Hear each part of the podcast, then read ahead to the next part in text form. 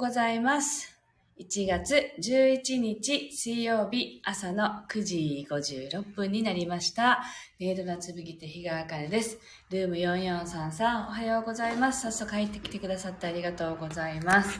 はい。えっと、なんか今年年が明けてからあんまりライブをしている感じがしていないんですけれども、あの、昨日もね、休んじゃったのでね、あの、今年3回目ぐらいなんですかね、すぐ連休だったからお休みいただいておりました。皆さんいかがお過ごしだったでしょうか。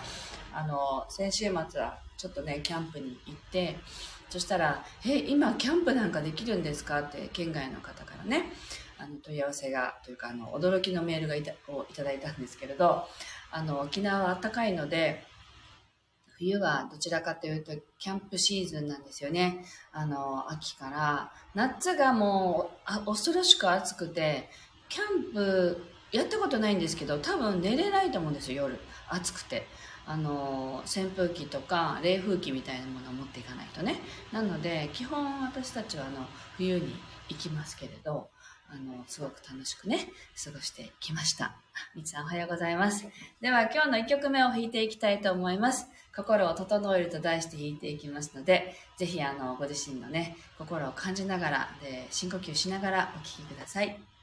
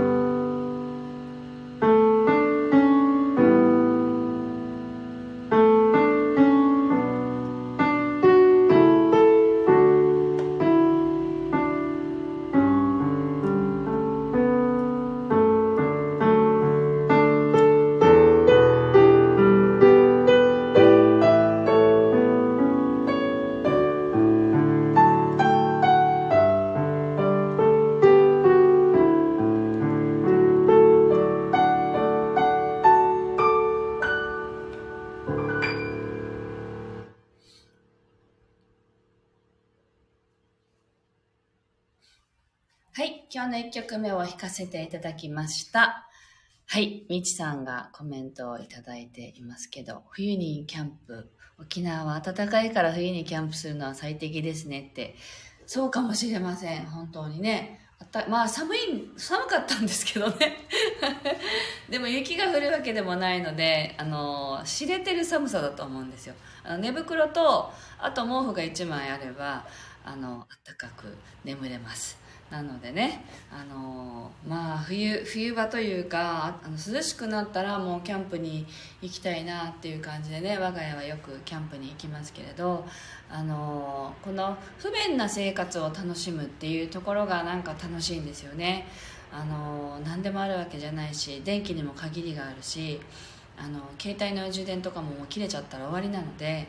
何て言うんだろうななんかそういうのが なんか不便で楽しいみたいななんか私たちって本当にこの便利なものに囲まれて暮らしてますのでねあのないっていうことを体験することが少ないんですよね。なのであの、まあ、キャンプに行くとないっていうことが大変多いのとあとはあのなんて言うんだろう。家にいると台所で料理するじゃないですか。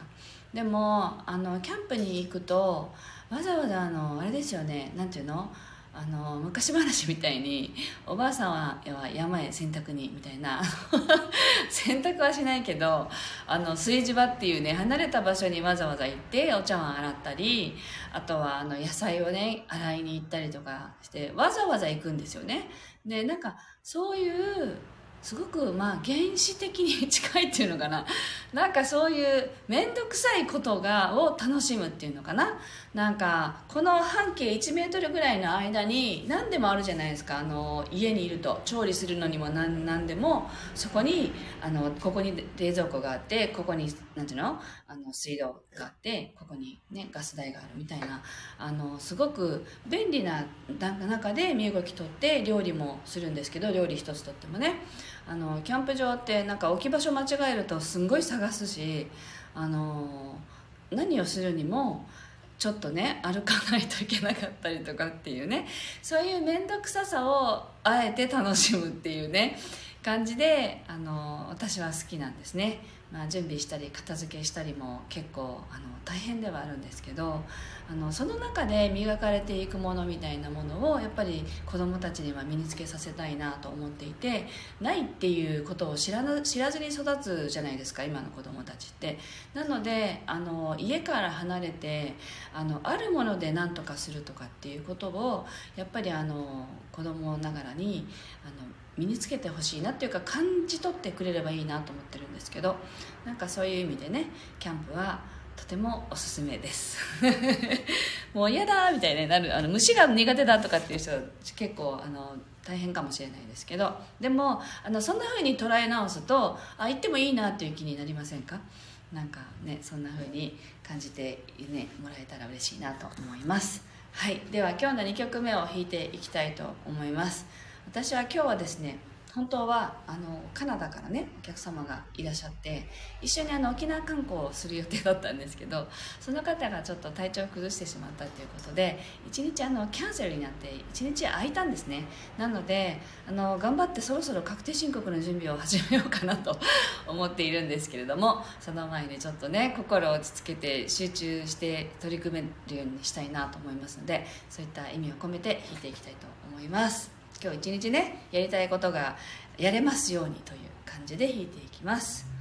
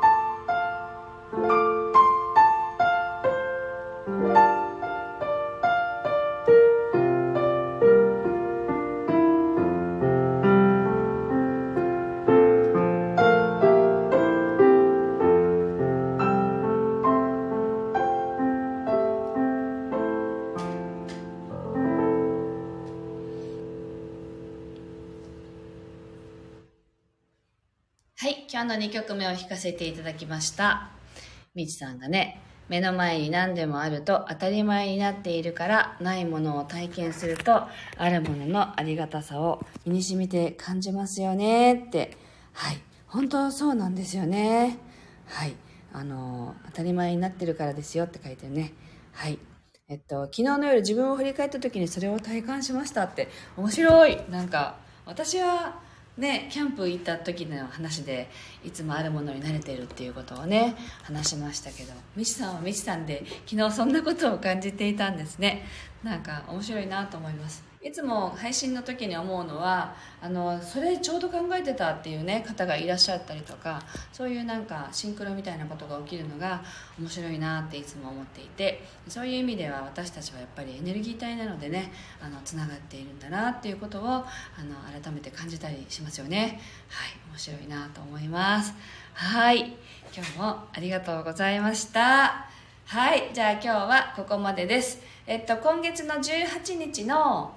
あカレンダーが今でないんですよね。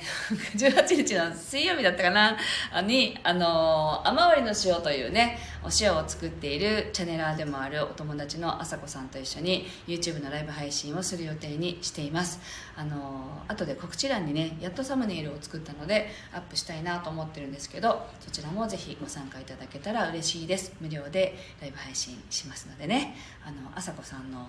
あのメッセージもすごくいいのでぜひ楽しみに参加していただけたらと思います。はい。ではまた明日配信していきたいと思います。皆さん今日も一日素敵な一日になさってください。ありがとうございました。